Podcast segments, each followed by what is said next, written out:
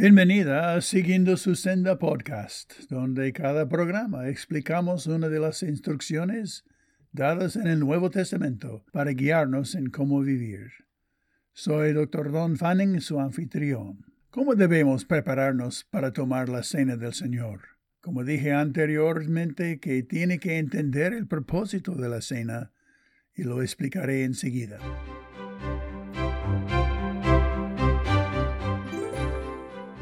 El mandamiento para hoy es el 1 Corintios 11, versículo 28. Por tanto, pruébese cada uno a sí mismo y coma así el pan y beba de la copa. Cuando los creyentes se reunían en la iglesia primitiva en Corinto, ellos siempre compartían una comida común con la cena del Señor.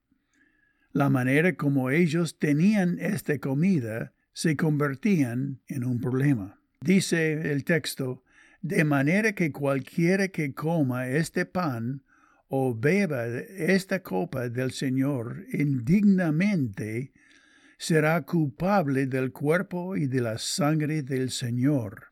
1 Corintios 11, versículo 27. Otras versiones han traducido de una manera indigna. Muchos olvidan que indignamente es un adverbio, o sea que modifica la acción del verbo. La pregunta no es si somos nosotros dignos para tomar la cena, sino si la cena del Señor está siendo compartida de manera digna demostrando la unidad del cuerpo de Cristo o la iglesia. Primero de Corintios 11 versículos 17 a 22 describe cómo se habían permitido distinciones sociales u otras divisiones en la iglesia, evidenciándolas especialmente en la cena del Señor. 11 versículos 18 a 19 aquellos que podían traer comida se adelantaban y comían su comida sin compartirla o sin esperar a otros que podían tener necesidad. 11 versículo 21 a 22. Haciendo que algunos se sentían no deseados por la forma como eran tratados. Pablo les regañó ¿O menosprecias la iglesia de Dios y avergonzáis a los que no tienen nada? 11, versículo 22. La exhortación de examinarse a sí mismo significa habitualmente probarse o escudriñarse a uno mismo para ver si mis acciones, palabras o vida están edificando la unidad del cuerpo de Cristo o hiriendo a los miembros. Hoy es un poco más difícil mostrar esa unidad ya que no tenemos como práctica hacer una comida junto con la cena del Señor.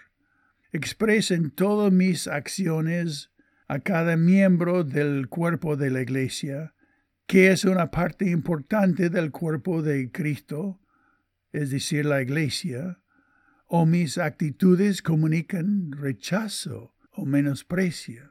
En 1 Corintios 11:29, el que come y bebe indignamente, sin discernir el cuerpo del Señor, o la iglesia, juicio come y bebe para sí. Es decir, el cuerpo de Cristo no está en los elementos, sino en la unidad de la iglesia. Ese es el tema de, ese pasaje. Ignorar este mandamiento puede traer serio castigo. Capítulo 11, versículos 29 a 30.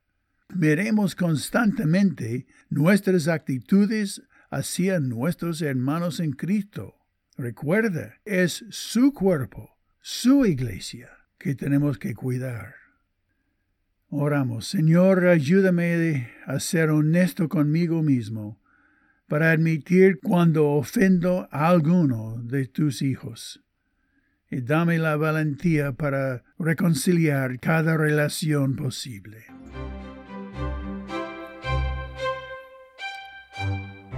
Gracias por haber escuchado este podcast.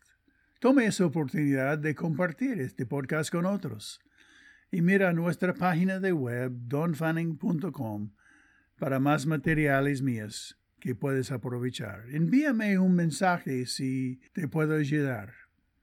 Hasta la próxima vez, que Dios te bendiga siguiendo su senda.